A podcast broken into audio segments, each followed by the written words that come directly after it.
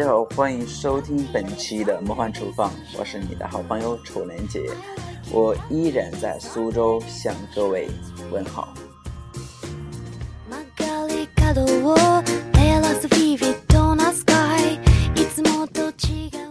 伴随着这个非常呃调皮的一个音乐《Sunshine Go》，让我跟大家一起来回忆一下。我的一些呃一个吧，不能说一些啊，呃一个前女友的一些事情吧。嗯，我们那个年代的时候，哎呀，不能说我们那个年代吧，应该我是八七年的嘛。然后在我们老家的时候，我这么大的时候，都会有一个我们那边的一个习俗嘛，就叫娃娃亲。我记得。我我的一个娃娃亲呢，就是跟我那个村是挨着的，就是说我们那个村叫北口村，然后他叫南口村，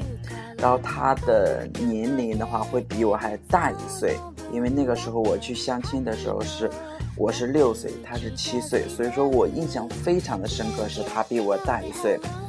嗯，然后嗯。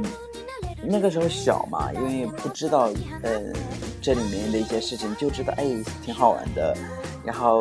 呃，也也挺，呃，习以为常的话，因为每个人都有啊，你就感觉，你就打比方，你上学的时候，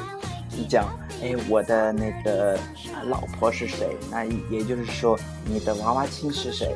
然后都会有一个攀比啊，都会有一个，呃，比较啊，这些东西。所以说那个时候，嗯，不抗拒有这种事情的一个发生，而且自己还引以为豪的是自己的那个娃娃亲的对象还是挺好的，个头又高，然后长得还挺漂亮的。嗯，但是后面的话，因为随着自己。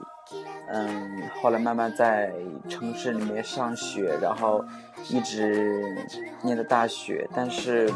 呃，对方那个女士的话就没有再念学了嘛，所以说就慢慢慢慢中间有一些差距，有一些隔阂，然后随着她的年龄的一个增长，随着我年龄的一个增长，因为你上大学的时候最起码不要二十多岁了，然后。因为在老家那边的话，女生二十一岁的时候就差不多要结婚，所以说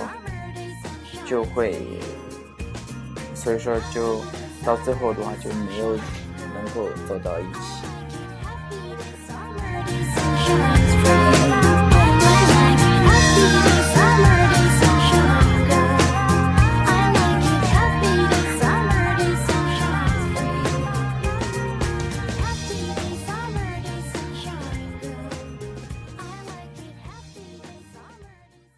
那么在中间的时候，我记得嘛，嗯，我记得我在大一还是在大二的时候啊，我我还有一次去他家去拜访过，嗯，因为那个时候还没有说一定的散或者是什么东西，因为对于我们来说散的话，它都是有一个帖子的，就是说，可能我们在。最小的时候订的是一个小帖子，就是我们所说的小帖儿、小贴儿，然后到到了就是当然你最终确定要跟这个人结婚的时候，那个时候会有个大帖儿，那个大帖的话是要交很多钱的，所以说，嗯，也自己出于一个礼貌嘛，然后就是我邻居的一个，呃，就是我邻居家的一个妈妈，然后就带着我，呃，去了。就是我娃亲的这一家去看他，然后也在一起聊了一些事情，但是，嗯，差不多第二年的时候吧，然后就是这个女方就提出啊，那就解散这个娃亲的这样一个事情吧，因为女的真的是没有办法等下去了，所以说就解散了这个事情。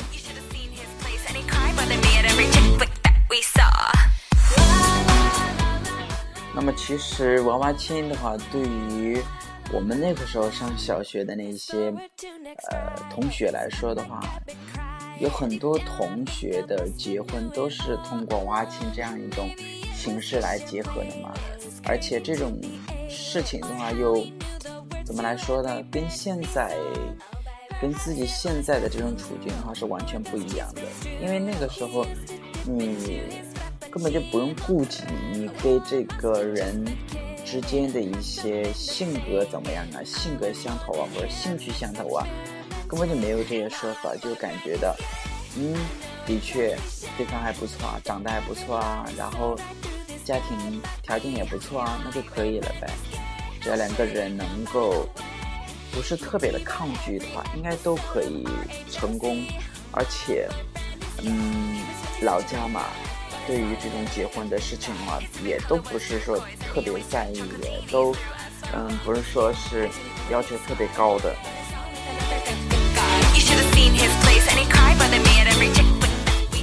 当然，对于这娃娃亲的话。有的时候也会闹出一些比较好玩的一些呃事情，就打比方，因为这两个人的话从来没有在一起待过，啊，更何况啊不要去提那些在一起睡过或者说发生过什么关系了，呃，所以说当呃男女方在进行一个拍婚纱照的时候，不是都会换衣服吗？换衣服的时候，就是女士真的会有那种嫌弃这个小伙儿，呃，太黑了，身上呃身上不白，呃，就解散的这个婚姻。那么这种事情的话是有发生的，而且是真正在现实生活当中有出现过的。所以说，嗯，这种现象的出现的话，肯定让。男方和女方都感觉非常的一个呃滑稽。好，那么到现在的话，跟大家一起分享了我的娃娃亲的一些一个前女友，啊，也感觉到非常的一个有意思。那也希望大家，如果说对你的前男、前女友或者说前男友有一些什么样的看法，有一些什么样的一些。非常美妙的回忆的话，也希望跟大家一起来，嗯，讲述或者说一起来分享一下，嗯，让大家感受一下你对于感情方面的一些呃特殊经历啊，